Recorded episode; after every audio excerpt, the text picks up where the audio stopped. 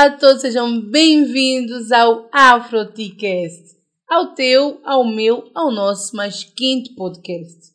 Hoje vou ter uma convidada muito especial e com uma história bastante inspiradora, mas por agora vou trazer-vos uma a nossa habitual rúbrica Descobre África. Sabias que em cada 100 pessoas no continente africano, 65 são jovens? Eu também não sabia. Somos um continente bastante jovens e que Cabo Verde é o país com mais população a residir fora do que dentro. Mais de um milhão de cabo-verdianos residem fora de Cabo Verde. E que no ano 1960 representa para o povo africano como um ano de independência. A maioria dos países ganharam a sua independência neste ano. Mas por agora vou dar boas-vindas à nossa querida convidada Janice. Janice, Janice, Janice. Bem-vinda, Janice. Obrigada eu pelo convite. Bem, hoje a Janice vai apanhar uma seca. Ela primeiro chegou cá duas horas antes de nós começarmos a gravar. Hoje foi o dia que eu embroquei a fazer a abertura, que eu não consegui, a Janice teve aqui a ver como é difícil.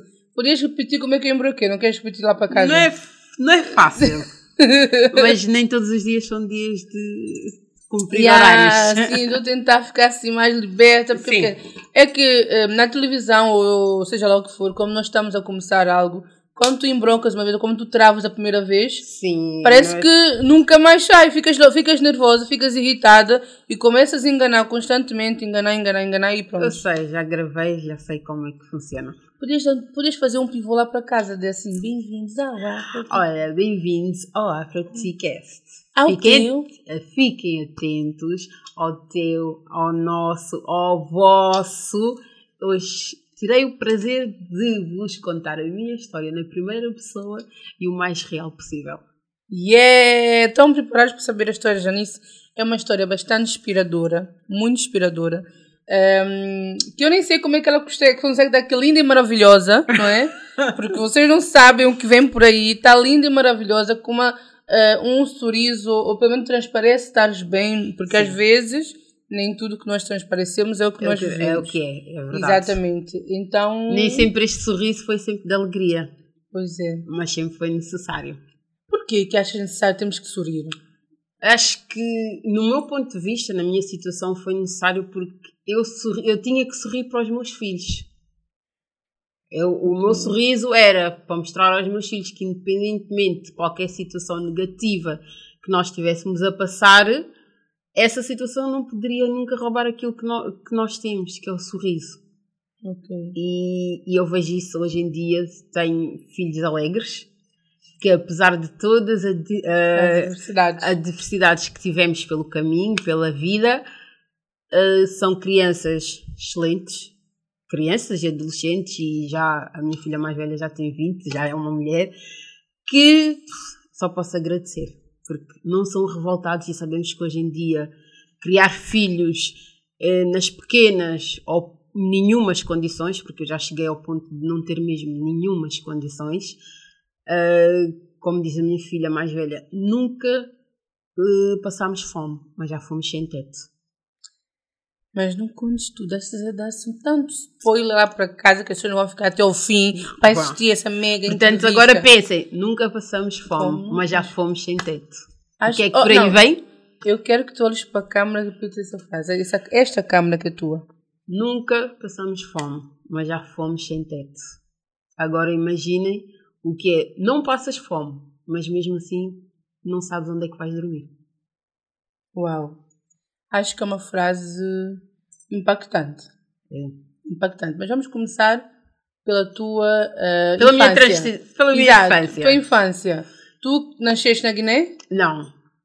Já nisso, 36 anos, nasci no Hospital Dona Estefânia, Uau. freguesia de São Jorge de Arroz.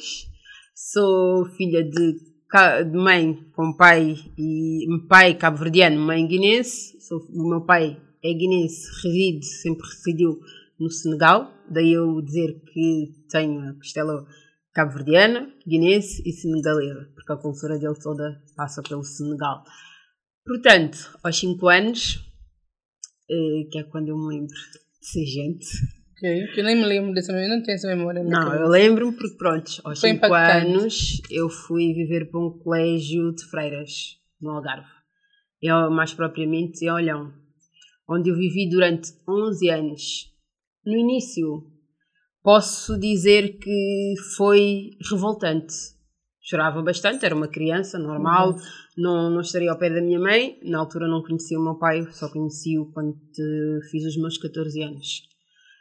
E chegar ali e ver era que tinha uma legião de irmãs, sim, porque no fundo todas nós nos tornamos irmãs umas das outras, porque crescemos juntas, cada uma Com com, a mesma mais dor. se- sim.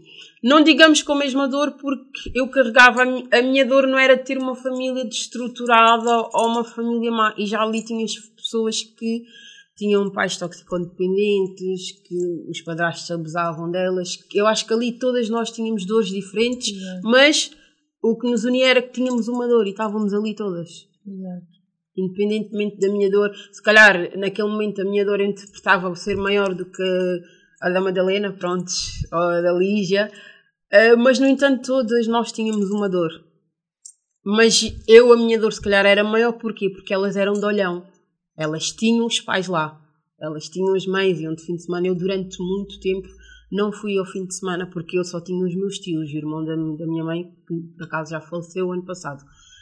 E pronto, foram 11 anos que hoje eu olho para esses 11 anos atrás e digo: Uau, o que eu sou hoje, eu devo àquela mãe que era na minha secção, que nós éramos divididas por secções, eram seis, e a minha mãe era a irmã da Lina, que, que ela sempre nos deu as melhores bases que podem existir.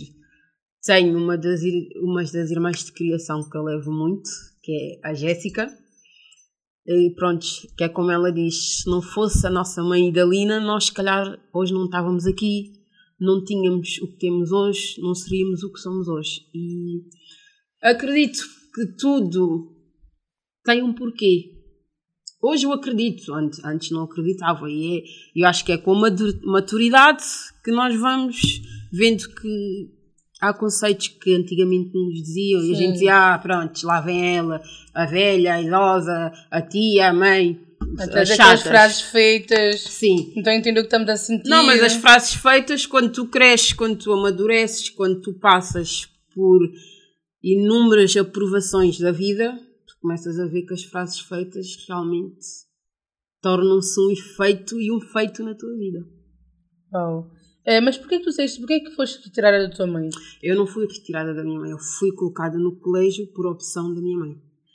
Muitas foram colocadas Ah, lá. então era um colégio, ah, colégio interno, não é? Era, sim, era um Não- colégio de freiras, era um colégio inteiro. Ah, eu pensei, Ela eu continuou. interpretar que fosse com aquela situação que a Segurança Social tira Não, os não. pais. Não, não, não. Ela, ela, pronto, ela na altura estava a estudar Direito, não dava para conciliar, fui eu e a minha segunda irmã.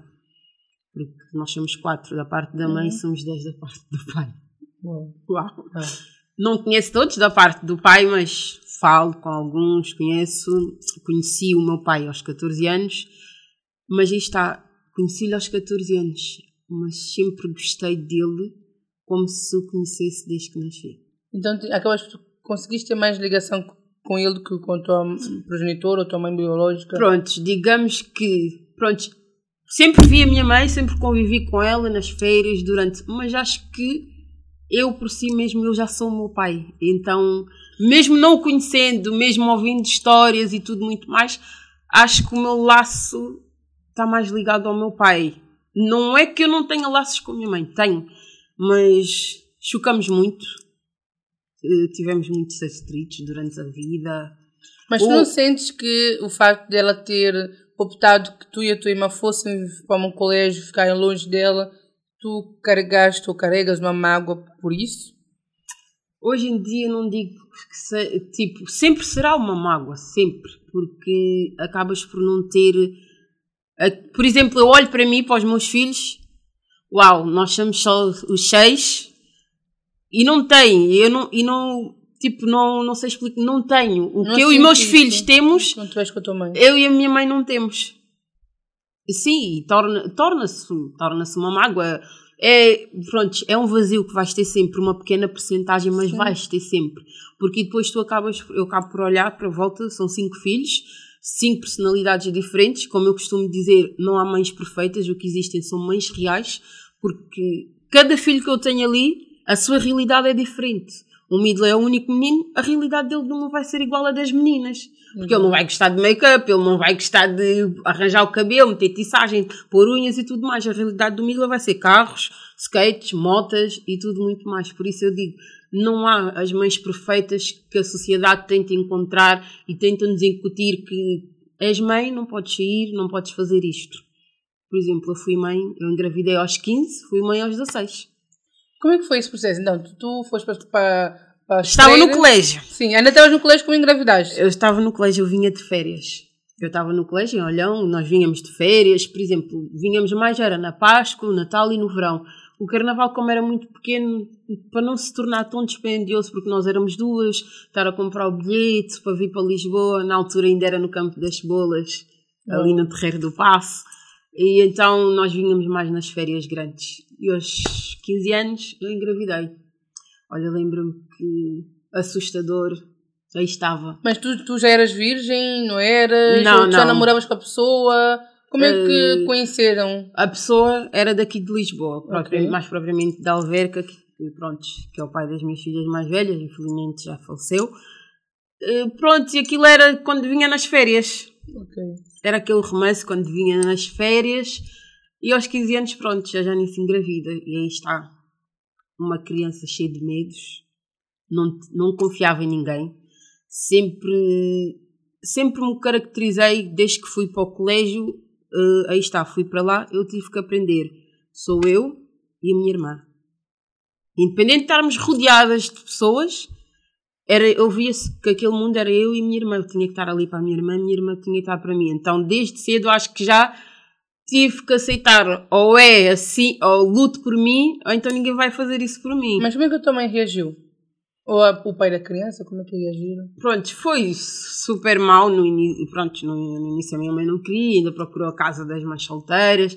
Lembro-me na altura que eu tinha a minha colega, que era a Vera, que ela é da Madeira, da Madeira dos Açores, já não me recordo bem, que ela até se ofereceu se eu podia ficar na casa dela, que era para continuar os estudos, mas entretanto não aconteceu e eu vim para Lisboa. Quando eu vim para Lisboa, eu dei à luz no dia 8 de janeiro eh, de, janeiro de 2002. Aquela criança que eu nem sabia que nome é que ia dar na maternidade, eu olhei e tinha ali uma eu, 16 anos, tinha outra criança. Aí como é que vai se chamar? E eu olhava e dizia, ainda não sei. Tanto que depois, olha, ficou Jéssica Beatriz, a primeira.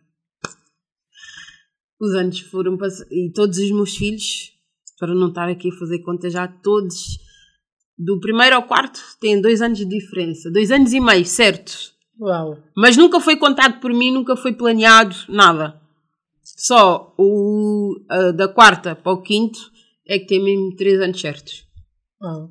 Mas então tu, tu vieste ter filho aqui? É, Vim ter, tive aqui a Jéssica. Foste viver com a tua mãe? Sim, fui e... viver com a minha mãe para Alverca. Ok, e o pai da criança? Mais propriamente, ele também era da Arcena, mas aí está. Era, foi uma, uma relação um bocado conturbada, não aceitável.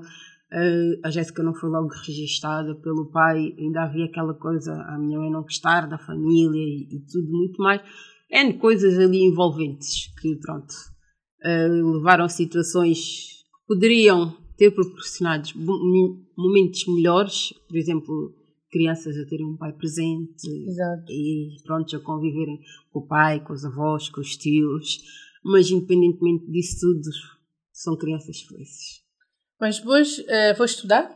Como é que foi tu? De, sim, tive uma, a minha filha aos 16, esse ano parei, depois voltei a estudar, aí já comecei a estudar aqui em Lisboa, mais propriamente em Alverca, eh, na Escola de Bom Sucesso, e, e nisto também depois voltei a engravidar, da Luísa.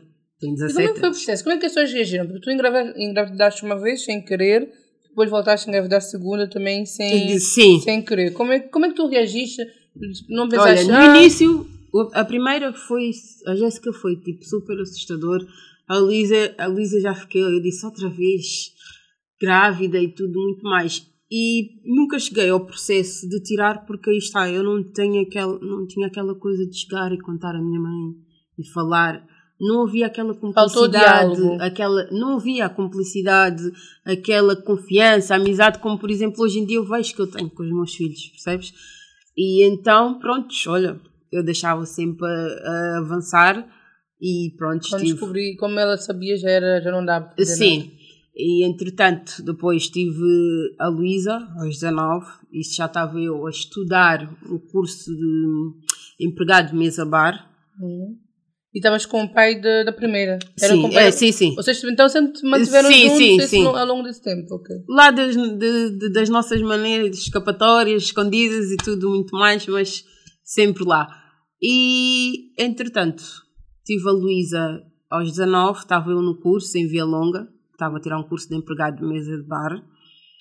Uh, nisto, o pai delas foi preso em Espanha. Cometeu um grave crime uh, e pronto, e durante anos foi considerado um dos maiores assassinos da Europa e da Espanha. Foi em Espanha. É sim. Sim.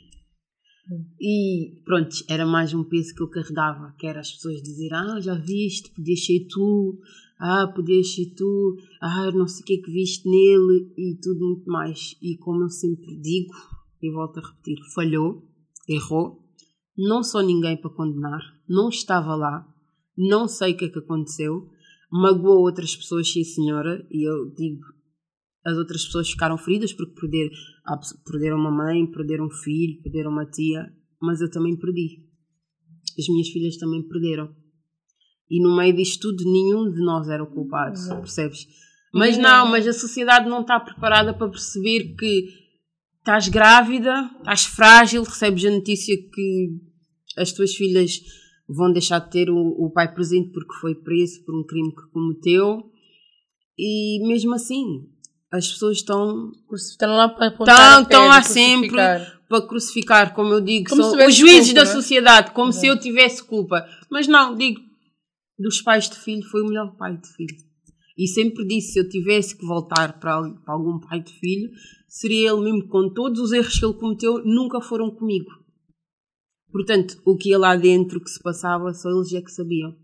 Não, não, não, não posso dizer que estava, estava satisfeita, não, não estava, é foi uma mágoa que carreguei durante muito tempo e ainda carrego, pronto, porque dói saber que os meus filhos não tiveram pai e que estava quase a sair e não conseguiu porque acabou por, por falecer lá dentro. Sim, uh, acabou por falecer lá dentro e pronto, é, é triste, né? E depois com isto tudo as pessoas não se perguntam como é que ela daqui a uns anos vai explicar aos filhos, às filhas neste caso, que o pai não está porque o pai foi preso porque matou alguém. As pessoas não se perguntam. Mas eu me pergunto. E aí está, e ninguém quer saber se tu estás bem, se as tuas filhas estão bem, se, se elas ao perguntarem aquilo, ou no dia do pai, chegarem-te e perguntarem: Ah, mas olha, mãe, está aqui o presente, e o pai, ai, olha, o pai está preso por isto, aquilo, aquilo outro. Mas por acaso eu sempre fui uma pessoa que achei que não temos que esconder aos nossos filhos: olha, o teu pai é isto, ou a tua mãe é isto, ou não temos, porque estamos a enganá-los. E para além disso, não vais estar a criar o teu filho preparado para o mundo. Não vou contar, não vou chegar lá, olha, o teu pai é um assassino. Não. Mas vou chegar, contar, explicar.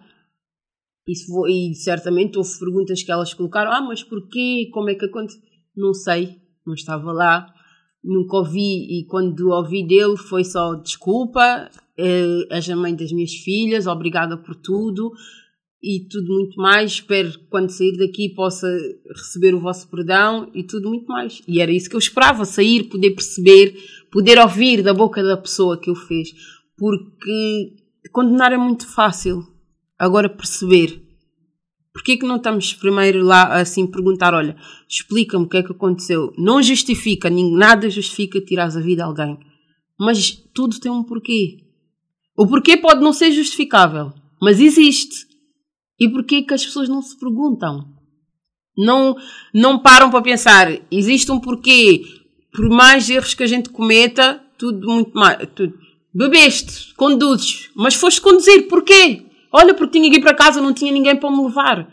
Não justifica o que ele fez, senhora, pronto, já não estão cá ambas as pessoas, afetou outras vidas que eu particularmente sinto muito.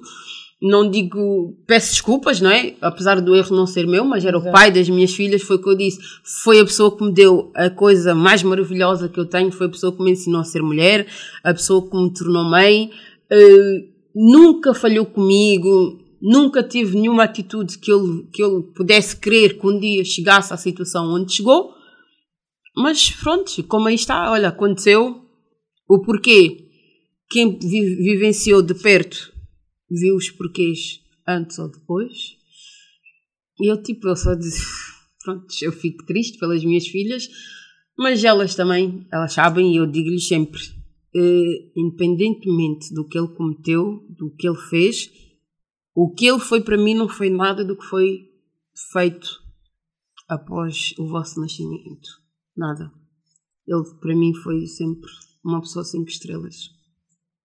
E como é que tu sentes, um, ou como é que é, né? nem tanto sentir, como é que é ser mãe uh, de duas filhas com que o pai é assassino? Como é que é essa sensação? Deve ter, porque existem muitas mulheres nessa posição, infelizmente. Sim, é. e, existe, e depois são, são questões. Olha, por muito tempo, e vou dizer, ainda hoje choro, bate aquela, aquela saudade, aqueles porquês que a vida não te dá, não é? Eh, e que já nem vai te dar, porque se não te deu antes, não vai ser agora após a, a, a morte, né? Que iria me dar. Mas eu olho tipo para as minhas filhas, principalmente para a Luísa, que é mais parecida com ele, em tudo, desde da cara, dizem que é parecida comigo, mas é parecida com o pai, desde o feitio e da teimosia e tudo muito mais. Uh, é um fardo pesado, é. Porque és vista na sociedade como, prontos, a corajosa que, ah, tiveste coragem, tiveste, ainda por cima tiveste filho com ele, e era, imagina se ele sair, se ele voltar violento, imagina isto, imagina aquilo. E ainda há, dia, há dois dias, antes de ontem, eh, eu e a minha filha estávamos a falar disso, e é o que ela diz. Não conheceu o pai, mas o que lhe dói mais é saber que estava quase na hora dele sair. E esse quase é que corrói, saber que existia um quase e não permitiram Prontos. Porque aí está, mais, mais, mais uma vez, os juízes da sociedade acham que, prontos, que só a lei não chega para te fazer cumprir eh, a pena. Sim, é revoltante. Não posso dizer que se calhar não pensaria o mesmo se fosse com alguém da minha família, né? Se alguém chegasse, matasse, tirasse a vida. Não vou dizer isso porque nós só podemos dar opinião quando nos passa na pele, porque enquanto não passa, a nossa opinião é muito controversa. É, ah, não, se fosse eu não fazia, se fosse eu isto, não se fosse sabes. eu aquilo. Não sei. Não sei. Há tanta coisa que eu disse, se fosse eu não, não fazia tanta coisa e eu estou aí, já fiz e tudo muito mais. Mas pronto. Então, e assim, ah pá, é doloroso e, e, é uma coisa que eu vou carregar para sempre. E, mas aí está Graças a Deus tenho boas filhas, com uma boa cabeça, que independentemente de como classificam a mãe ou o pai, isso não lhes interessa. E isso é, é para mim é o, é o melhor. É como eu costumo dizer, neste mundo aqui só quem tem que satisfazer e deixar orgulhoso é os meus filhos, porque todo o resto vai ter sempre uma crítica. Exato. Vai ter sempre um lado mau. E muitas das vezes, mesmo quando tu és a 100% excelente, tens sempre aquela boca da sociedade, o senhor dito juiz ou o mestrado em julgamentos e depois vês que a pessoa nem sequer tem moral para tal. Então, Janice, tu, tu foste mãe depois da nova, aconteceu isto que acabaste de contar, não é? Uhum. Os, todos os, os pais das tuas duas primeiras filhas faleceram. Como é que foi depois o processo? O que é que fizeste? Depois voltaste a mais ter filho, mas quando, quanto tempo depois? O que é que andaste a fazer durante esse tempo? Dois anos e meio depois veio a, Fabiana, depois veio a Larissa, o Midley, pais diferentes. Os três últimos? Uh, sim, pais diferentes. Uh, que também, olha, como eu costumo dizer, ou o meu dedo é muito podre, ou então. ou eu, hoje em dia eu digo, eu é que sou uma mulher muito forte demais e então não, não, não se enquadra. Não coisa, porque é verdade, é como eu costumo dizer. Quando me conheceram já tinha duas, tive que trabalhar, estudar, sustentar e estar ali. Tipo, para vir uma pessoa que não vai ajudar, não vai acrescentar, não vale a pena. Exatamente. E infelizmente, olha, a única a tristeza que eu tenho, né, por, pelos, por mim e pelos meus filhos, é não ter conseguido dar a nenhum deles pais a sério, como deve ser. Como eu costumo dizer, prontos, ah, as mais velhas tiveram azar, o pai teve de ser preso, mas antes disso não tenho razão de queixa. Já os restantes, como eu costumo dizer, e infelizmente existe, são os filhos de eh, órfãos de pais vivos, que é muito mais triste do que os órfãos que sabem onde visitar o pai. Agora, tu que tens um pai e não sabes onde visitá-lo, porque simplesmente aquela pessoa não quer ser pai. Uau. E como é. é eu, eu, eu queria que tu explicasse porque hum, acontece bastante isso, né? Porque eu também tenho um filho hum, que não estou com presente. Não, eu e o presente dele não estamos juntos, eu e o pai dele não estamos juntos. Hum, e ouço muito, ah, mas como é que tu foste ter um filho com um pai, não sei o quê. Tu que tiveste três, nunca ouviste. Já tiveste dois filhos, Já- já- ainda foste já. ter três, Já- o já vi. que não estás com pai. Sim. Como é que deixaste que isso acontecesse? Mas aí está, agora eu me pergunto: as pessoas vêm com rótulo? O leite tu compras, tu sabes o que é que está lá. O chocolate, tu sabes, é branco, é negro. E mesmo assim, e às mesmo assim, quando tu abres, tu, estás tu já idealizaste, se calhar, um sabor e não o é. Certo? Lá diz que o sumo é 100% de manga, mas não é, porque quando vamos à África e bebemos o nosso 100% de manga, aí tu vês, certo? Exato. Aí está. Como hoje em dia eu posso dizer, se calhar mais vale eu casar 20 vezes do que viver 20 anos ao lado de uma pessoa e ser infeliz. Exatamente. Porque tudo o que nós fizemos na juventude era consoante os nossos ideais daquela altura. Naquela altura nós não sabia, eu não sabia tipo, ah, já, vinha ia ter mais filhos ia, e que o próximo pai também ia ser igual ao anterior e que tudo muito mais. E mesmo assim a sociedade tem evoluído, mas essa mentalidade masculina não tem evoluído. E depois procuram sempre é da mulher. Mas vo- vocês já se perguntaram quando aquela criança foi feita se a relação estava bem? A, mãe decidiu, a mulher decidiu ser mãe porque se calhar era, um- era uma coisa que se conversava, era um ideal que tinham, era um projeto para o futuro, serem pais e tudo muito mais. Há muitas mulheres que após engravidarem, tudo, o mar de rosas, só que só tem, já não tem as rosas, só tem os espinhos.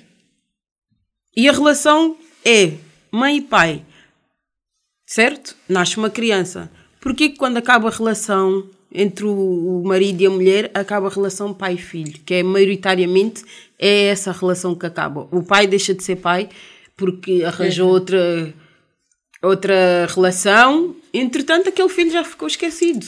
Não são todos os casos, mas 80% é.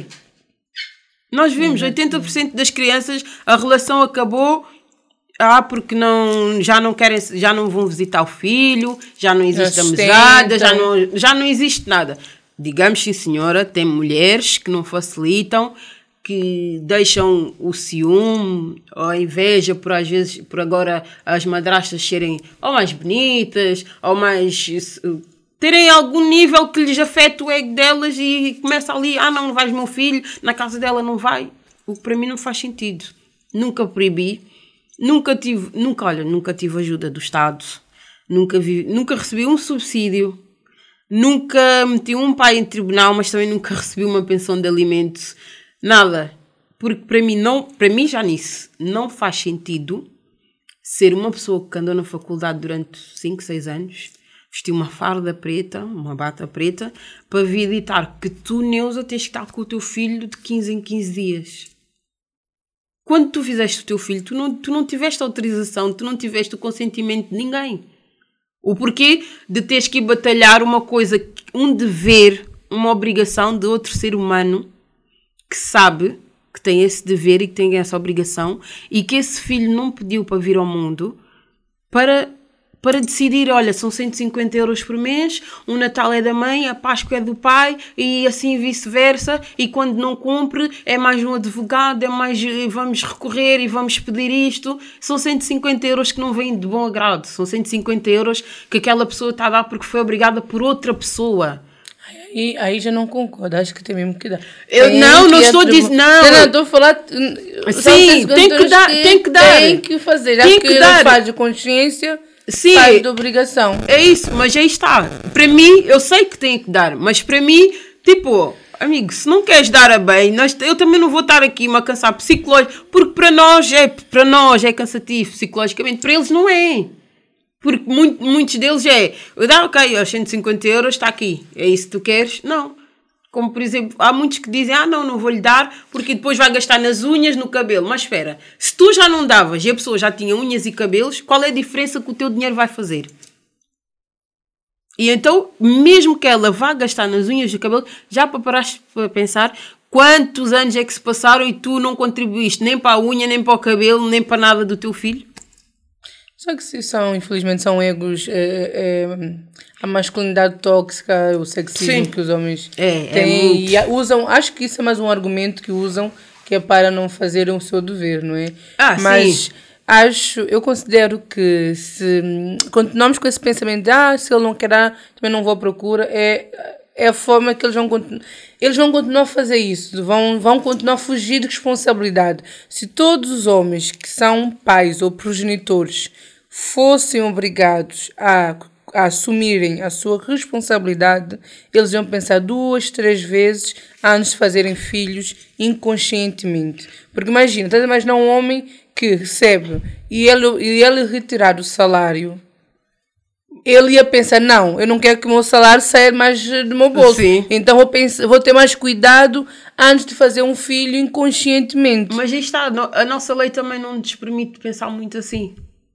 A lei qual? A lei Ali, eh, eh, quando tu vais ali pedir uma pensão de alimentos, demoras imenso tempo, entra na Sim. tua vida e tudo muito mais. Aí está, eu foi o que eu sempre disse, nunca, nunca, quando precisei do Estado, nunca me foi dado uma ajuda. Porque que agora, quando eu vou pedir um direito que é dos meus filhos, tem que entrar na minha vida, ah, trabalha onde, faz o quê, isto, aquilo, aquilo outro, porque eu estou a pedir um direito que é dos meus filhos. E eu sou sincera, com tudo o que, o que passei, as ad- adversidades da vida, acabei por haver entidades que eu nem permito. Exato. Porque quando eu precisei mesmo, sim, porque já cheguei ao ponto de não ter onde dormir com os meus filhos e não tive ajudas. Já, eu já cheguei ao ponto, já fui à Segurança Social, fiz requerimentos, pedi o rendimento mínimo que dizem normalmente quando não trabalhas e tudo muito mais, e sempre me foi negado. E agora eu, pergu- eu perguntei, quais são então os critérios? Se há pessoas que só têm um filho, vivem com o marido, há outras que até trabalham só porque não descontam, recebem o rendimento mínimo, recebem, então digam-me. O que é que eu preciso, para além dos cinco filhos que eu já tenho, Acho que aí tem que trazer uma advogada cá, não é? Que é para nos explicar os critérios, porque realmente. Mas aí nem é as advogadas, é mais pela a segurança, Segurança social. social. Não, Aí- não, a advogada é mais para explicar a burocracia, não é? Porque Sim, às sim. vezes o nosso desconhecimento faz com que nós não vamos lá, porque. Imagina, eh, infelizmente as pessoas que trabalham nas- nos serviços públicos muitas vezes estão mal eh, informadas Sim, e é fazem verdade. por má fé. Se tu chegas num sítio que tu também não, tá, não tens informação, vais ter com alguém que é mal informada, ela vai te dar uma informação que tu vais assumir que é verdadeira e vais acatar. Enquanto se tu tivesses informação ou estivesses por dentro das questões legais, ela te dizia, ah, mas não é assim, pois não, aqui na linha tal diz que é assim, então me mostra onde eu- é que diz que é o contrário. Eu, por acaso, no termo- nos termos legais, nunca tive essa questão, porque eu tenho a minha mãe que estudou Direito e a minha irmã. Nem era, nem era por aí. É mesmo como disseste, a má Má vontade, fé, a, má, a má fé.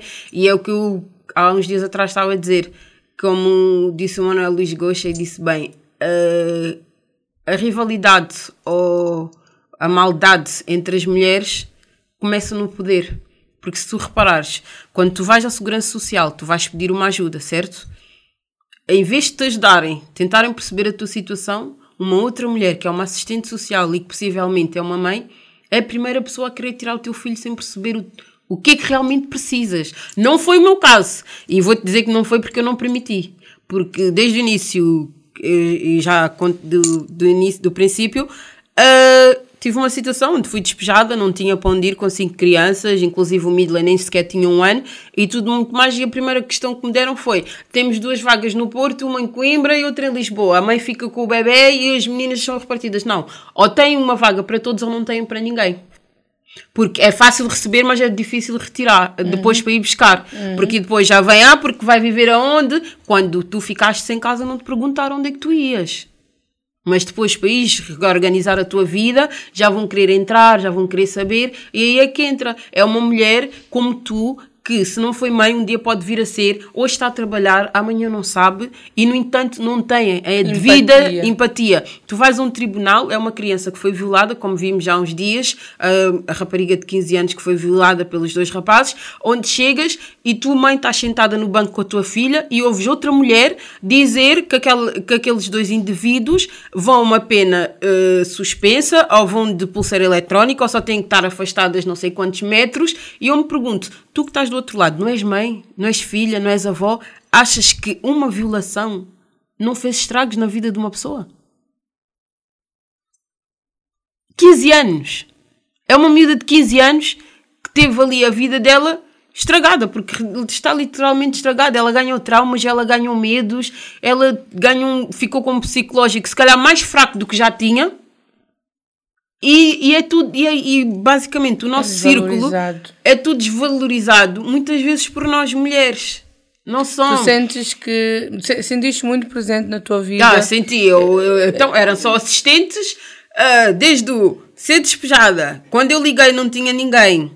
Não, quando me ligaram, só tinha essas ofertas. Ou então não tens familiares, e depois eu me pergunto tu casaste, saíste da tua casa, não vives na casa dos teus familiares, porque que eu teria que ir voltar para os familiares? E depois estamos num conselho, que é no conselho de Lisboa onde eu vivia e vivo, uh, com N casas fechadas, tu fazes o pedido de habitação, não é-te dado, é-te negado, passas, vais ali, levas documentos, imprimes daqui, fazes fotocópias dali, acordas cedo, vais a reuniões, vais ali e vês sempre estás ali naquele círculo e nada sai dali e depois tu tens sempre, às vezes, ah, nós não podemos fazer isso. Depois vais e encontras uh, os ciganos, nada contra, uh, na fila com a fatura da luz, a fatura da água, a fatura da renda e tudo muito mais. Mas quando vais tu pedir, tu não tens direito a uma habitação, não tens direito à ajuda se quiseres alugar uma casa. Que foi situações todas que quando eu fui tu despejada... que a sociedade portuguesa te virou as costas? Ah, não, virou. Eu não sinto, a sociedade mesmo virou. Virou. Eu, em 20 anos de mãe solteira, só tenho... Mãe solo mãe a solo, pronto. em 20 anos de mãe a solo, só tenho o abono, que é, por, que é deles por direito, mais nada. Nunca tive nenhum subsídio, nenhum. E, e olha que muito, muito tempo as pessoas pensavam que eu vivia de rendimento mínimo. Mentira, nunca. Nunca tive. Estávamos, bem, já, nós acho que nós andamos para frente, vamos andar para trás, mas bom, estávamos na pasta. Porque é que eu tive é a segunda filha. É muita coisa. Tiveste segunda-feira com 19 anos, depois. A, a terceira uh, com 22, engravidei aos 21, tive. Não, tive aos 21, fiz logo os 22, porque ela nasceu em setembro. Mas só como é que foi? O de, dos 19 até os 22, como é que é que nós a fazer? Como é que foi o processo? Estava sempre a estudar, nunca desisti, nunca okay. deixei de estudar. Concluíste então o 12 segundo. Certo. Depois fizeste... Técnico de, de informação turística, uhum. ainda tentei, pronto, fui até à faculdade para fazer gestão hoteleira. Uh, yeah, depois nasceu a Larissa, que foi a uhum. filha que eu tive em casa sozinha. Já vamos contar essa parte, porque agora vamos entrar num pequeno intervalo lá oh. para casa uh, e já vais contar, porque acho que tem, tens muito para contar. Ok.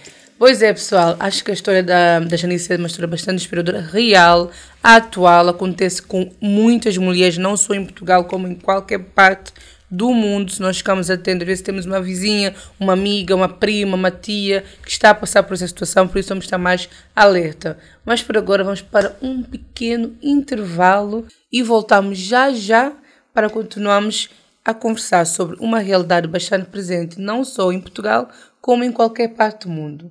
Mas por agora quero-vos relembrar que podem anunciar aqui no AfroTcast com um produto, serviço ou marca. Por isso, mande-nos o e-mail que vai estar cá a passar no rodapé o nosso e-mail ou nossas redes sociais e podes mandar-nos uma mensagem a pedir para anunciarem cá conosco. Até já!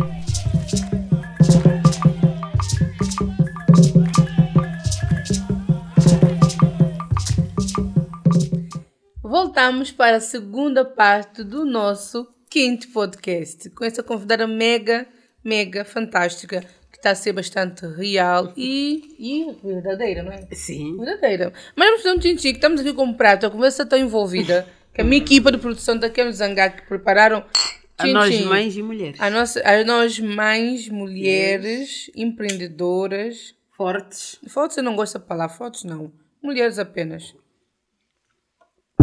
Hum. Hoje é sumo. Também não bebo álcool. Não, poderia ser chá. Poderia ser Ah, chá. também, chá- Yeah. chá das cinco. Yeah, chá das 5. Como a Rainha Isabel, com uma gota de leite. Ai, não gosto, eu não gosto muito. é Assim, Mas é bom. É, então vou ter que experimentar um dia desses. É bom, não precisas pôr muito leite. Mete só assim, umas gotinhas. A minha produção lembrou-me que eu não te fiz pergunta de curiosidade de Guiné-Bissau. Antes de nós continuarmos aqui a nossa conversa, assim, que é bastante tensa. Uau. Diz-nos uma curiosidade de Guiné-Bissau que já fui atacada que eu não fiz nenhuma publicidade de Guiné-Bissau. Sou sincera. Nasci em Portugal. O que eu conheço mais é dos pratos e tudo muito mais. Acho que a única curiosidade assim visível, temos o prato que é, nós chamamos arroz com iogurte, mas pronto, lá na Guiné é feito com leite dormido e que podes pôr por cima óleo de palma. Aqui em Portugal, como é difícil encontrarmos o leite dormido, nós fazemos mesmo com iogurte natural. Compras no Pingo Doce, depois metes assim com açúcar, natas, e depois podes pôr colher de óleo de palma por cima. Mas é sobreme- Ah, é não, não é sobremesa? sobremesa, é comida. É, acompanha-se com o quê? Amiga, é arroz Ah, normal, Hum. só feito com sal, água, normal. Depois tens o. o depois junta para o er, depois o iogurte, metes lá as natas, metes o açúcar e depois Uhum. mas é cima- pequeno almoço ou é almoço? É pequeno almoço, almoço, jantar, o que tu quiseres, filha. É, nunca, por acaso não Sim, conhecia. ah, os meus filhos gostam muito. Vou, O ok. Midley, então, ele adora. Sabiam essa curiosidade dos guineenses? Já o comeram, gostam? Deixem Acho aqui nos muita gente comentários. conhece. Ah, Arroz com iogurte. Não, eu sabia que existia a- arroz com iogurte. Só que eu não sabia que era assim. Tinha Sim, tu, coisa. há assim. quem coma só arroz com iogurte. Mas e depois já há, por exemplo, nas tradições tipo dos casamentos, há quem o leite dormido, há quem ponha, podes pôr o óleo de palma por cima, olha, há quem mesmo faça, nós dizemos a cabaceira, né? Uhum. Uh, fazeres assim um, num tom mais espesso e também pôs por cima. Eu me lembro que a minha mãe fazia isso. Uau, ok. Eu nunca comi, É mas também bom. confesso que não fiquei com muito Quando vejo- interesse em comer. Eu não bebo álcool, mas quando vejo assim de uma noite bem ressacada, é tipo uma cachupa ou uma feijoada. Vai Ok. cair bem. Ah, não fiquei muito interessada em experimentar. não. Mas pronto. Estavas a falar já nisso que hum, veio o terceiro filho, a terceira filha, que tu tiveste no WC. Como é que foi? Não, Como não, é- essa é a quarta. É Ah, essa é a quarta. Ah, Larissa. então, estamos andando na terceira. A minha cabo-verdiana. Ok, a terceira, a terceira filha, tu separa... como é que tu separaste do pai? Tu conhece... Ah, tu já disseste que. ah, Não, foi no sempre- tempo da escola, foi... Ah, tu foi... ah, conheceste na escola. Eh, Não, não conheci na escola, já o conheci há muito tempo. Ok. Eh, Foi algo passageiro, pronto. Ok. E então, nem tem muita história para contar. Agora, o- a Larissa, pronto, Que é a quarta? é a quarta. Ok. Como eu costumo dizer, a minha mulata do WC. Ela nasceu em casa de banho. Ok. Como eu costumo... Olha, como me perguntam, ai, mas nunca sofreste? Não. Em cinco filhos, posso dizer, tudo parte normal, nunca levei epidural, só levei pontos na primeira filha. Como eu costumo, as pessoas dizem, ah, não romantizem a gravidez, não romantizem o parto. Mas também não dramatizem, porque se eu for falar por mim, eu não vou dramatizar. Porque, no mínimo, vou romantizar porque nunca sofri. É sortuda, porque eu sofri 12 Ai, horas. Eu nunca Trabalho sofri. e parto. Tanto nunca sofri, nem na primeira, nem na segunda, que eu tive, nem na terceira, que eu tive a coragem de ter a minha quarta filha sozinha, na casa de banho. E onde é que estavam os outros meninos? Não Estava a estavam- dormir. É. E, Foi em casa, foi em casa. e não, tiveste, não fizeste barulho? Não, só depois a criança chorou e todo mundo assustou-se.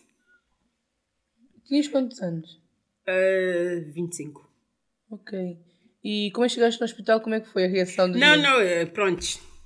Nesse dia eu lembro-me, eu saí de casa muito cedo, vim até a antiga loja de cidadãos restauradores, saí, como morava, morávamos em Vila Franca, saí de comboio até Entre Campos, andei de Entre Campos até o Recio, porque ela já estava prevista para nascer, então fiz aquela caminhada toda para a dilatação, voltei outra vez a pé do Recio até Entre Campos a pé, pensar aquilo, Avenida da Liberdade, Saldanha e tudo muito mais, e quando eu cheguei em casa, eu já cheguei com boia dores aqui na anca e tudo muito mais.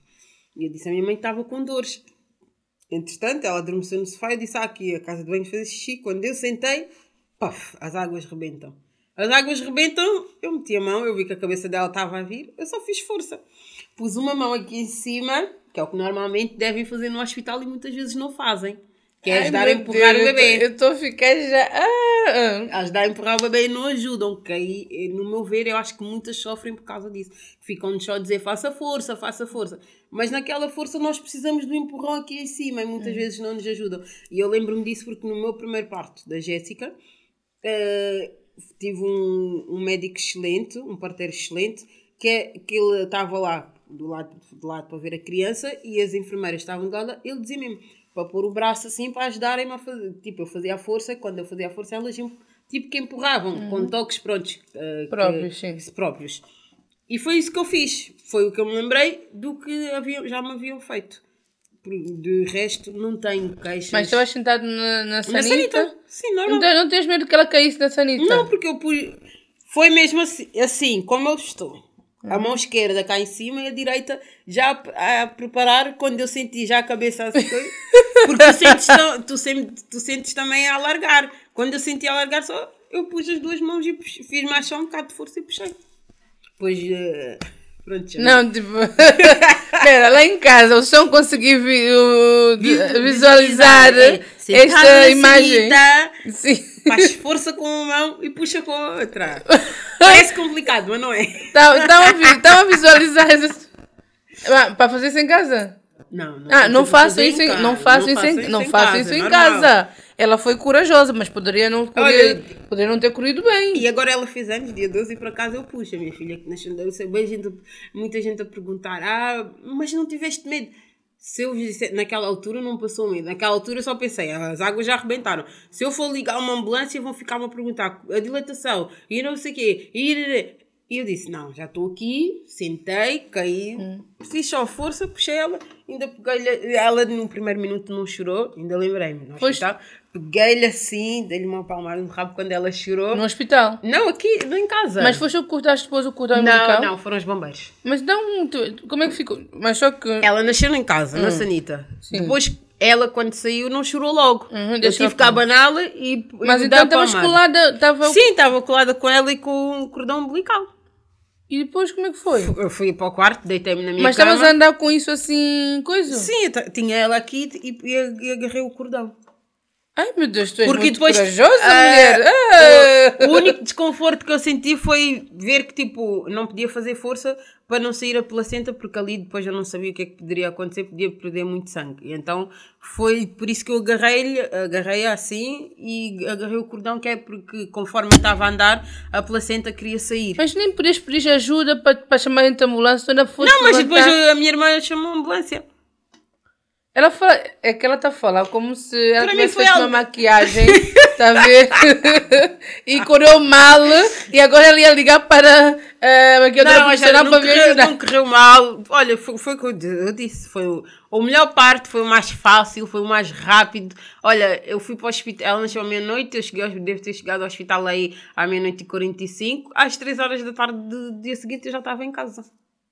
Sim. Fresca e fofa. Eu nunca conheci ninguém que tivesse feito parto normal. Vocês conheceram já alguém que tivesse feito parto normal? Contem-me que quer saber tudo, porque essa história ainda não estou Não, Eu não e consigo. sozinha? Eu, yeah, e sozinha, eu não consigo, porque hoje em dia está muito na moda fazer o parto natural, na banheira, com a Sim, com como a Blaia fez em casa quê, e babá. mais. Agora, o que tu fizeste. Não, eu fiz o meu sozinha. É muito diferente, é, é, é assim, já muito. Até a minha equipa de produção, que já foram, já menos uma, já foram mais as que foram. Estavam assim um bocadinho É impactadas, não é? Porque realmente não é algo Eu tão acho que era uma experiência que era para ser minha, porque na altura, tipo, normalmente as pessoas Tinhas pensam... quantos anos? 25. 25? Sim, ah, na altura as pessoas vais pensar, ai medo, não tenho, as- é em casa, como é que eu vou acordar? E nada disso passou pela cabeça na altura, nada. É assim, Acho que foi tudo tão, foi tudo tão natural, foi tudo tão espontâneo. Chegar à casa de banho, a bolsa arrebentou, tu te- ter que pensar, pronto, sentir, a cabeça dela está aqui, deixa-me fazer força, eu consigo tirar. Porque a única coisa que eu pensei foi, eu consigo. E eu consegui. E está aí, tem 12 anos, está viva, está linda, maravilhosa, saudável. Ok. Bem, tu, tu- tu achas que ehm, o facto de teres passado por tudo que tu viveste foi o que deu forças para tu passares por essa situação? Porque eh, já, tinhas, já tinhas sido já expulsa de casa né? uma vez, não é? Ah, sim, Antes de ela nascer. Sim, antes, depois. Sim, conta-me lá, conta, conta-me lá, não, conta como é que foi o processo, Olha. porque eu, eu acredito, para tu ter tido coragem de, de, de ter feito isso, é porque já vens de muitas vivências que você opa, mas isso aqui não é nada para perante tudo que já passei. Porque perante tantas adversidades, tantos acontecimentos, eu aprendi que a pessoa que eu mais precisava fez-me ver que eu não precisava de ninguém, a não ser de mim mesma, certo? E então eu, sou uma pessoa que hoje eu posso dizer, e não peço favores. É preciso, ou eu estou muito mal, ou os meus filhos estão muito mal para eu te pedir alguma coisa. Porque enquanto isso, é eu vou dar a volta ao mundo, vou procurar as mil e uma soluções necessárias e possíveis, até imaginárias, para resolver ou para ah, atingir o meu objetivo. Mas aprendi a não, a não pedir nada. Porquê? Porque desde o pedires, confiares, por exemplo, eu sou tua amiga, mas tu tens a tua melhor amiga. Logo, a minha história torna-se a tua história com a da tua amiga, com a da amiga da outra e tudo muito mais. São coisas que vão passando e as pessoas, quem, contado, quem conta um conto, acrescenta um ponto. Depois já vai acrescentar uma coisa que nem, não faz parte da realidade. Ah pá, N coisas. Já, já ouvi tanta coisa. Olha, no início, quando vim para Lisboa, ah, cinco filhos não vais ser capaz de cuidar dos filhos, vão-te tirar os teus filhos. E acho que uma, a minha terapia, a minha terapia sempre foi tipo, eu só comecei a sair à noite aos 23. E foi aí que eu vi, tipo, ah, quando eu me sentia triste, quando eu me sentia sozinha, ou tinha ali algum problema para resolver, era na noite que eu me refugiava, saía, conhecia pessoas, tanto que hoje em dia se perguntares toda a gente vai te dizer e na boia já nem se conhece toda a gente, já nem se conhece meio mundo. É verdade, conheço muita gente, sim senhora, mas aí está, conheço muita gente, não tenho muitos amigos. Isso Não, e tenho, eu tenho mais, ami eu tenho amigos, não tenho amigas, porque com o tempo eu, fui, eu vi que ah, os homens sim são os meus amigos. Eles sim aplaudem. No dia que, eu, que a minha história foi publicada, posso dizer que 90% foram homens a dar os parabéns. 90%, mesmo não repostando ou republicando, foram pessoas a, a elogiar, porque muitos, ne- basicamente ninguém conhecia a história. Tipo, conhecem a Janice, tem cinco filhos. Só, é verdade. É o teu rótulo, nisso, mãe de cinco filhos. Mãe de cinco filhos. Como eu costumo dizer, a mãe poderosa. De resto, muitos não sabiam. Tanto que houve pessoas que me disseram, mas irmã, tipo, eu já te conheço há bem anos e não sabia que passaste por isso tudo. Outras já, porque afinal passaste por isso tudo, nunca eh, falavas connosco, nunca pediste ajuda, nunca não sei nada. Eu disse, aí está. Vocês sempre falaram comigo, mas nunca viram que eu estava a precisar de alguma coisa. Nunca perguntaram se eu estava bem. Não, até muitos até perguntaram, mas aí está. O, o perguntar estás bem hoje em dia, já te ficas a perguntar. Essa quer saber mesmo se eu estou realmente bem ou quer ouvir uma fofoca para levar mais para o café dela ou para o cabeleireiro ou para o spa, onde, onde quer que vá, percebes? Isso tudo com, com tudo que vais aprendendo e com as surras que vais levando, sempre porque foram surras que vais levando da vida, tu, tudo para ti já é questionável torna-se tudo muito questionável. Com o passar do tempo, vais aprender a ver o que é verdadeiro, o que é realmente recíproco, o que, onde realmente mereces gastar o teu tempo. E eu, por acaso, digo, sou daquela pessoa que gosto bem de organizar, a jantar e vamos isto e aquilo. E eu aprendi também que, tipo, eu disponibilizava muito o meu tempo para quem não tinha tempo para mim. Aquelas pessoas diziam, ah, não, hoje não posso, amanhã é tudo muito mais. E então, tipo, hoje em dia sou mais seletiva. Vais-me ver a rir com toda a gente, vais-me ver em vários sítios. Se fizeres anos, eu vou. Se ela fizer anos, eu vou. Não preciso. Eu, eu interpreto que fazes anos, só o facto de me teres convidado, alguma importância é, porque é o teu aniversário, é uma vez por ano. Não é toda a gente que tu vais convidar. E então eu valorizo muito isso, mas também comecei a ver no meu, nos meus aniversários isso, que as pessoas que eu valorizava não eram as mesmas que me valorizavam. Então, pronto, aí tu começas a ver que aqueles tantos só tinhas quantidade, não tinhas qualidade. E agora, pronto, com a idade tu vais vendo, tu vais, eu vou vendo e vou prezando mais a, qualidade do que a quantidade. Não deixo de conhecer as pessoas, porque conheço-as na mesma, né? Cada um em circunstâncias diferentes. Aquelas pessoas que eu, que eu hoje conheço foi de ver todos os dias no metro, lá, boa tarde, bom dia, depois vem o Instagram, tu adicionas, conversas aqui e, e vai sendo assim. Sim, mas falaste uma coisa interessante, porque eu te conheço há 5 anos e quando vi a tua história eu fiquei, uau, ela passou por isso, então quer dizer que na altura, como eu te conheci, se calhar estavas a passar por Já. alguma dessas situações Sim. e não fazia ideia que tu estavas, porque tu estavas sempre tão bem disposta e, Aí está. e tipo. tão autoastral que é impossível nós imaginarmos que tu sim, estás a passar porque, por uma situação tão complicada. Sim, na altura que me conheceste foi na altura que eu já tinha perdido a casa, era na altura onde nós vivíamos na cave cavo esta que não tinha água, não, não tinha WC, só tínhamos uma cama, como referi, referi lá no, na história, uhum. só tínhamos uma cama e o resto era tipo as mantas que eu punha no chão para dividirmos como é que íamos dormir os seis. Uh, eram tipo, aí está, a parte em que não tive a ajuda do Estado. Tipo, nós fomos para uma cave, a Segurança Social sabia, sabia porque os meus filhos andavam na escola, tudo isso. Entretanto, a Fabiana foi embora para Londres Uh, é mais velha? Não, é a terceira. Okay. Ela foi embora para Londres muito antes da gente viver nessas condições do, da cave. Cave, tipo, tínhamos de estar a depender da boa vontade dos vizinhos para ir tomar banho. Uh, pronto, o lavar a roupa é ali no Pingo Doce da Bela Vista já tinha as máquinas e tudo muito mais, era muito mais fácil lavar lá e secar. E sabes o que é chegares ao ponto que tu tinhas o teu filho pequeno, o Midley tinha aqui um ano, não, nem isso. Nem isso, ainda não. Uh, sim, já tinha um ano. E eu tinha que comprar fraldas a mais porque nós não tínhamos WC. Na hora das necessidades, nós tínhamos todos que utilizar basicamente a fralda dele para podermos nos satisfazer, ou então isto de noite, porque de dia, tipo, olha, era sair dali para ir à casa de banho do Pingo Doce ou tudo muito mais, porque não tinha mesmo condições. E foram 11 meses ali, mas se fores perguntar, tu não vais ouvir dizer que ela sentou, chorou, reclamou ou isso. Não. Porque era a única, é, eu sei, era a única, era, foi a única hipótese que apareceu quando eu precisei, foi, era, era como eu costumo dizer, era a minha realidade e a dos meus filhos naquele momento. Não, era, não, existe, não tinha que existir ali a perfeição, uh, era, vamos viver um dia de cada vez e todos os dias tentamos ser, fazer e ser melhor. Uh, aí está, nós não tipo, e antes de irmos para a cava ainda passaram os dias que tipo, eu chegava tipo, às 8 da noite, onde é que eu vou dormir hoje?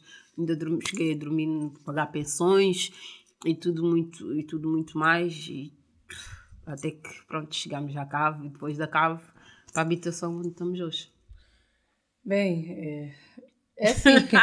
ah, mas antes disso, tu tinhas arrumado uma casa que viveram por Sim, dois anos. Foi essa casa de onde fomos despejados que até fomos parar à cave. Mas antes de arrumar essa casa, tu tinhas uh, vivido onde? Tinhas vivido numa um, pensão. Uma pensão durante... Durante dois anos. Sim, quase dois anos. E antes da pensão, tu vivias na casa de alguém que te expulsou? Sim. Uau. Como eu costumo dizer, a pessoa que mais devia me amar e mais devia me apoiar. Foi... Ah, não vamos falar dos nomes, exato, sim. Uh, e como é que foi a primeira expulsão, não é? Como é que foi... Não era a primeira, já era... Okay. Já não tinha conta mesmo já, pronto. Era uma coisa que uma pessoa já se tornava.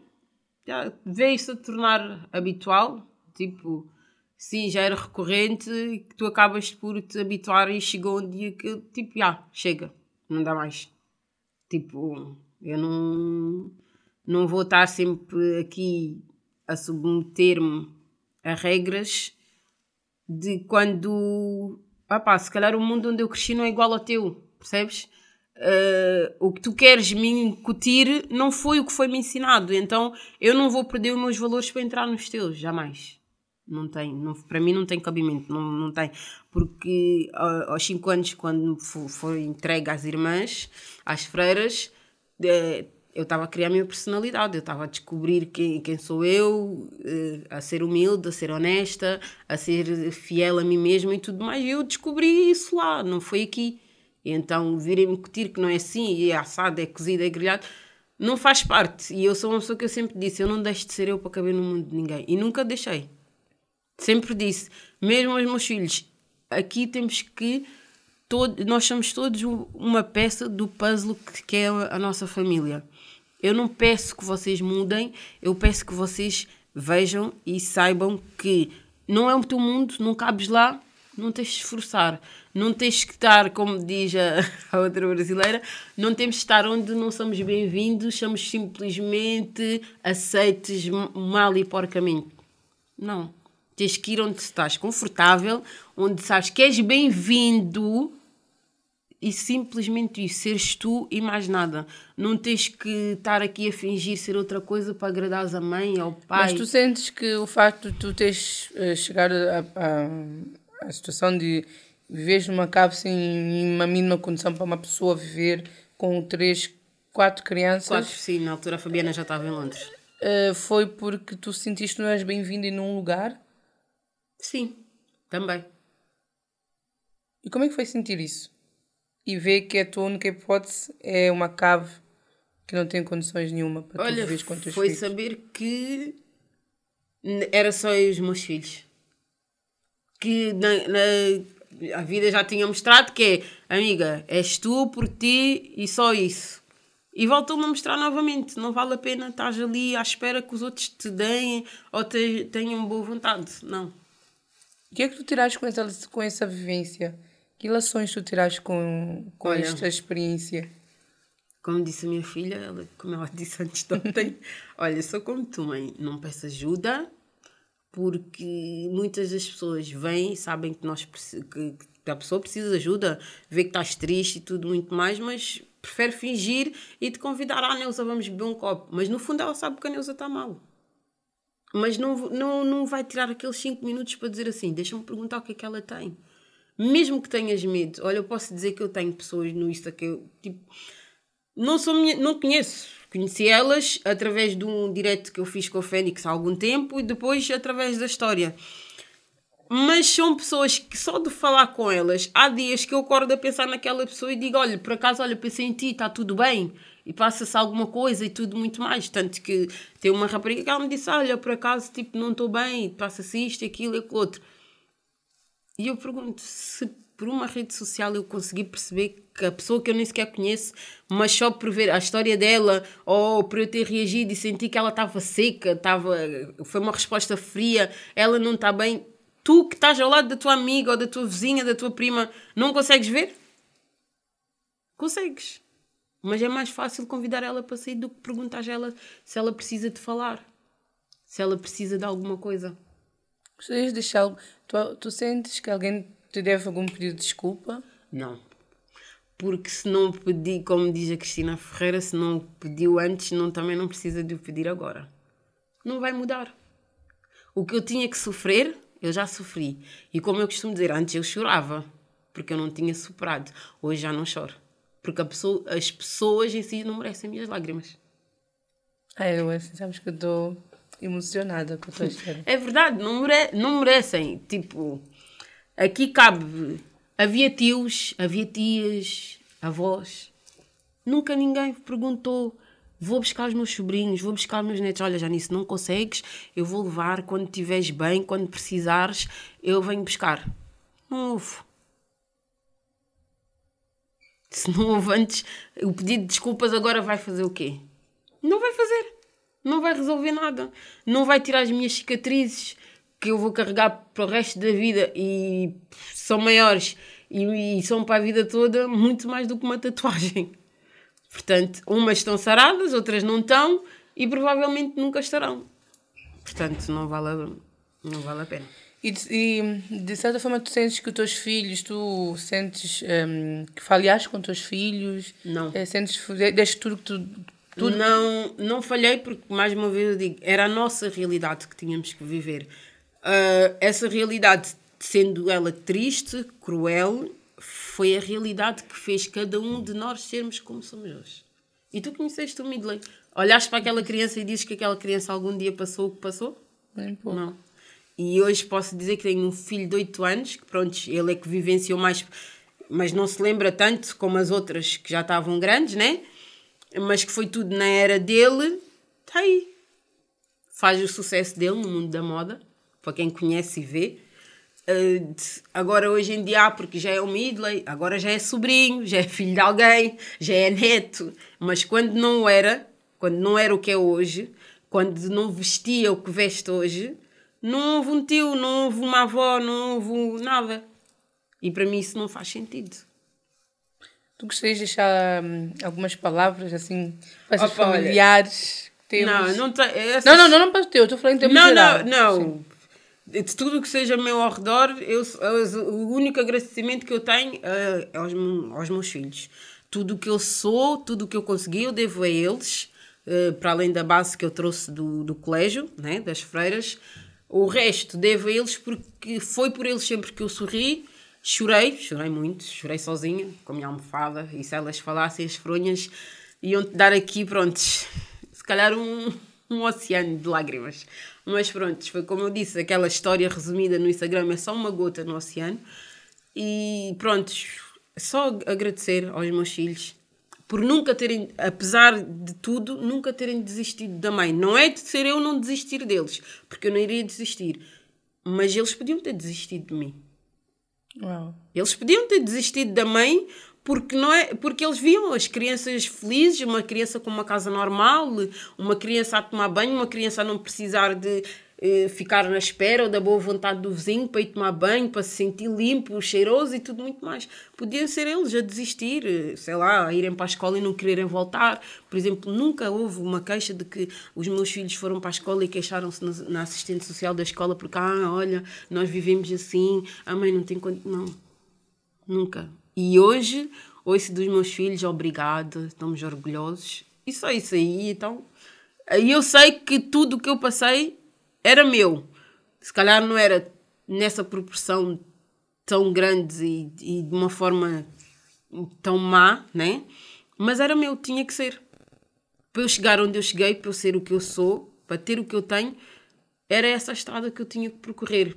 Se calhar havia ali percursos que se calhar não deviam ser controversos, deviam ser retos, mas pronto, trouxe-me aquilo que eu sou hoje, aos filhos que eu tenho, maravilhosos, uma filha de 20 anos, independente, com o seu próprio negócio, outra de 18, maravilhosa, que em tempos deu trabalhos, mas concentrou, como todas as outras crianças, não tenho do que reclamar.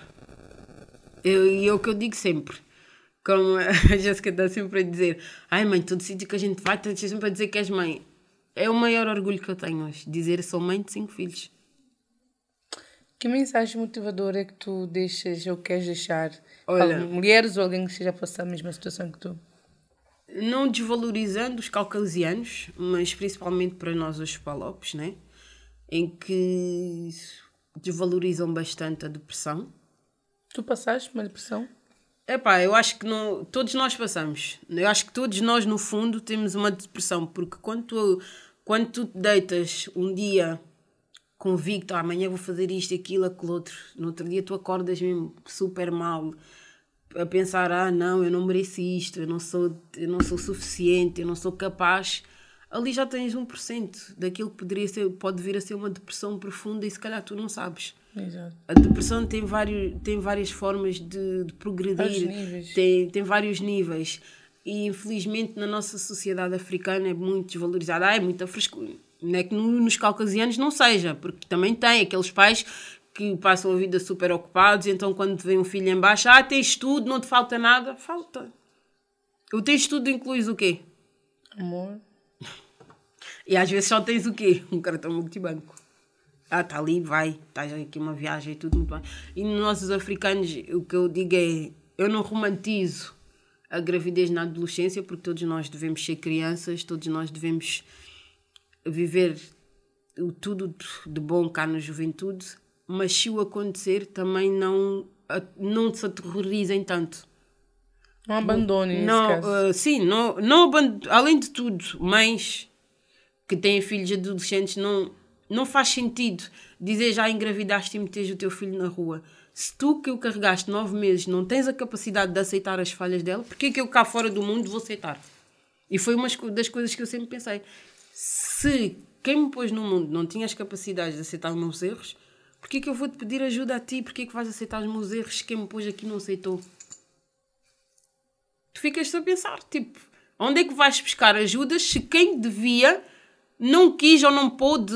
Pronto, lá tem as suas justificações, tem os, tem os seus motivos, seja lá como for, mas aí está. Se quem o pôs no mundo não conseguiu, porque que o mundo em si lá fora vai aceitar a fulana tal que, oh, pronto, vive sempre na rua, é vagabundo, é traficante, é prostituto, seja whatever, seja o caminho que escolheu. Se tu, mãe, não tens.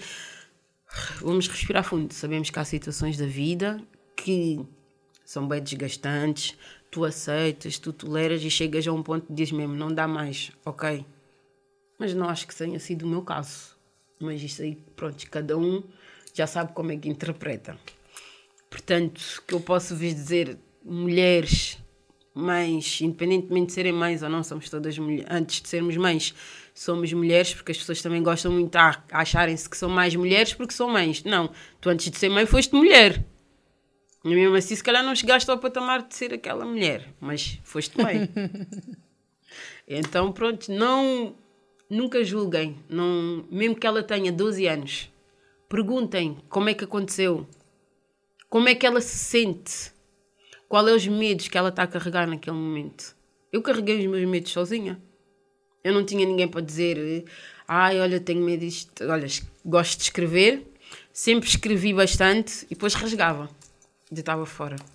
Mas só ali ao escrever e ao chorar sozinha, eu já tinha perdido isso e se fosse preciso já tinha feito isso na casa de banho e voltava e estava feliz e tu nem ias perceber que eu, estava, que eu tinha ido a uma casa de banho e que já chorei e que estava triste. Uau. Janice, olha, estou sem palavras para, para ti. Ah, vamos, já estamos no final. Um, eu quero saber quem é Janice hoje? Olha, hoje eu posso dizer que eu sou, além de digo mesmo, uma grande mulher. Como as pessoas dizem, uma guerreira, há outras que dizem, ah, não, porque era a tua obrigação, e é o que eu costumo dizer. Não, a minha obrigação era de ser mãe e não fazer um papel de mãe e pai. Não, não vou ser o pai porque nunca vou ser homem e mulher ao mesmo tempo, mas fiz um papel de um pai. Uh, portanto, sou guerreira sim porque eu lutei sozinha com as minhas guerras interiores, com os, com os meus pensamentos, com os meus medos, tudo.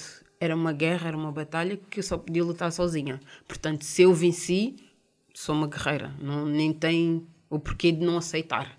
Há quem não aceite, mas eu aceito e digo que mereço. Porque, como eu costumo dizer, ah, somos todas mulheres. Ok, somos todas mulheres.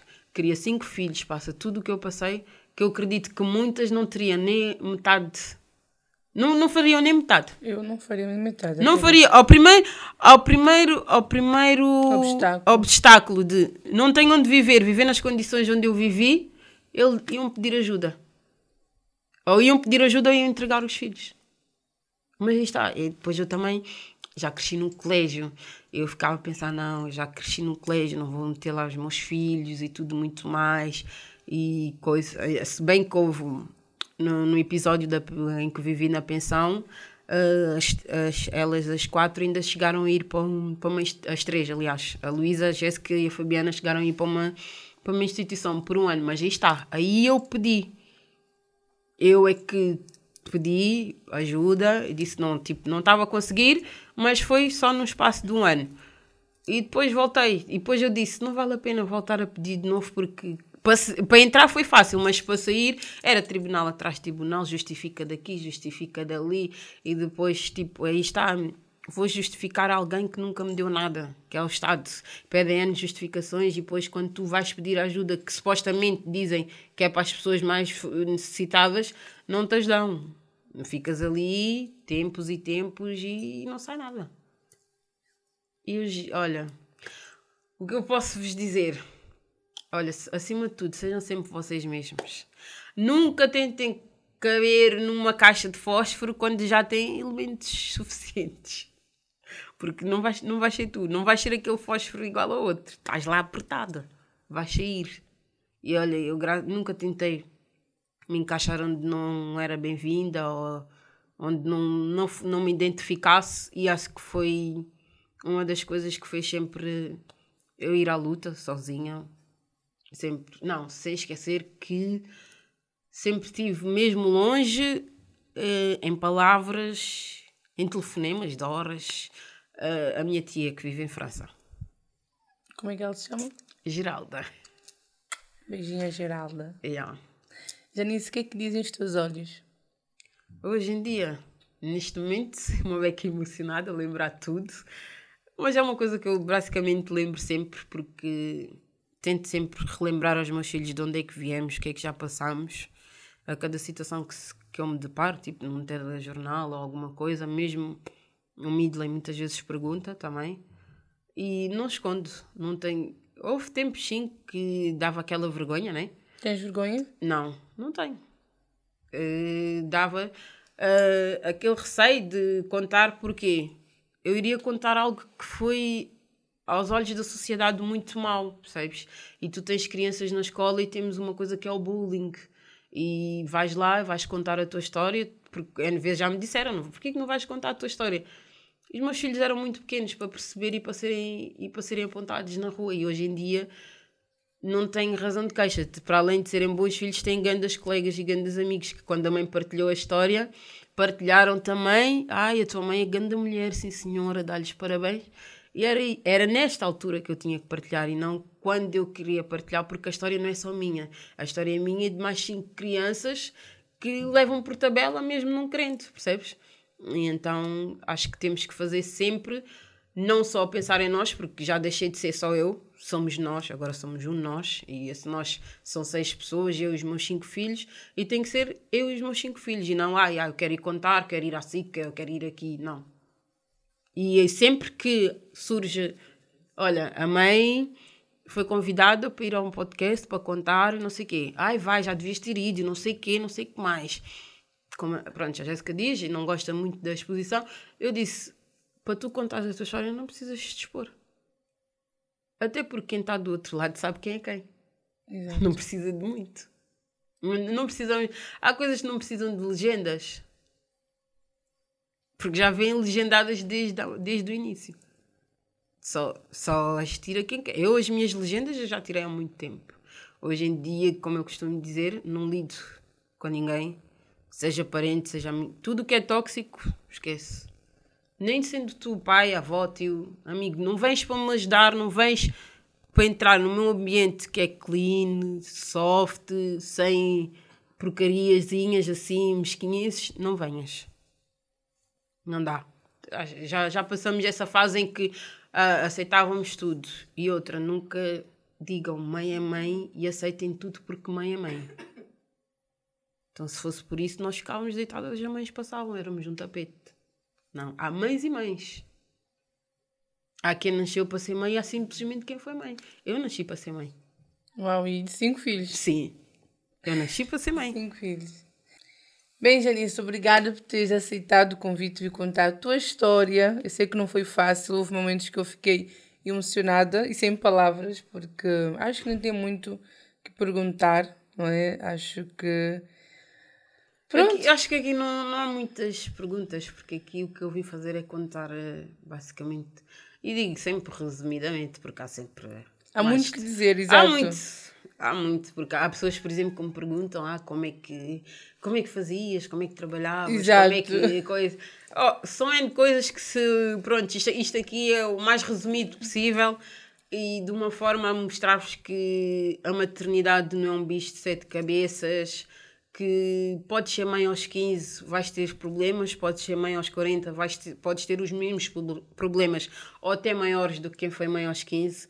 Não é a idade que vai definir, a idade é um número, sim senhora, e aos 15 és uma criança, mas também aquelas, aquela bênção, porque torna-se, é uma bênção, nós é que nos aterrorizamos muito porque é uma criança de 15 anos vai ter, e hoje em dia, se formos fazer umas estatísticas, tens muitas jovens mães como eu, que foram mães aos 15 e aos 16, e estão aí excelentes mães, melhores do que quem foi mãe aos 25 e aos 30. Não, não é por aí, porque o teu problema, o teu, a tua força não vai ser igual à minha, a, a tua base não, não é igual à minha, e vem muito da base que tu tens para saber como é que tu vais vencer, como é que tu vais educar o teu filho e tudo muito mais. E a minha base veio do tipo de uma crença católica, das freiras, e de nos mostrarem tipo, como é que devemos fazer e de nos ensinarem particularmente como nós fomos ali deixadas no dia que formos mães, tentarmos dar o nosso melhor para os nossos filhos não terem que passar o mesmo. E então foi. Essa é uma das mensagens que eu peguei lá da, da minha mãe, da irmã da Lina, e tipo, levei para a vida e que me valeu. E eu estou aqui, eu, os meus cinco filhos, e quem conhece sabe. Como costumam dizer, olha, sim senhora Janice, foi cinco filhos, sozinha, são bem educados e tudo muito mais. Dou o meu melhor todos os dias e cada dia há sempre um ponto para acrescentar, com erros e controvérsias no meio, mas Que é ninguém é humano. então ninguém é humano. Toda a gente é Toda- humana. toda é, somos gente- humanos. Todos nós somos humanos, errar é humano e pior é quem erra e tipo não, quando quer continuar a errar. Errei muito, não, não vou dizer, já errei muito, muitas falhas pelo caminho, mas o bom é que ver que todas as minhas falhas hoje tornaram-se a palavra orgulho na boca dos meus filhos. Uau, que bom. Bem, acho que dessa entrevista que eu vou tirar é eu nunca passei fome, mas já tive, já fui uma pessoa sem teto. É, verdade. isso, não é? É. Frase da Jéssica. É. Bem, é exatamente isso que eu vou terminar essa, esse episódio do Afroticast com a nossa maravilhosa Janice. Obrigada, Janice. Obrigada eu. Fique atentos a próximos episódios. Não se esqueçam de subscrever o canal. Não se esqueçam de nos apoiar caso achem que nós merecemos. Que eu acredito que nós merecemos, sim. Um, e não se esqueçam, se tiverem interesses em publicitar no Afroticast, enviem-nos um e-mail. E estamos aqui. Aguardem-nos para o próximo episódio para daqui a duas semanas que teremos um excelente episódio de Páscoa. Beijinhos.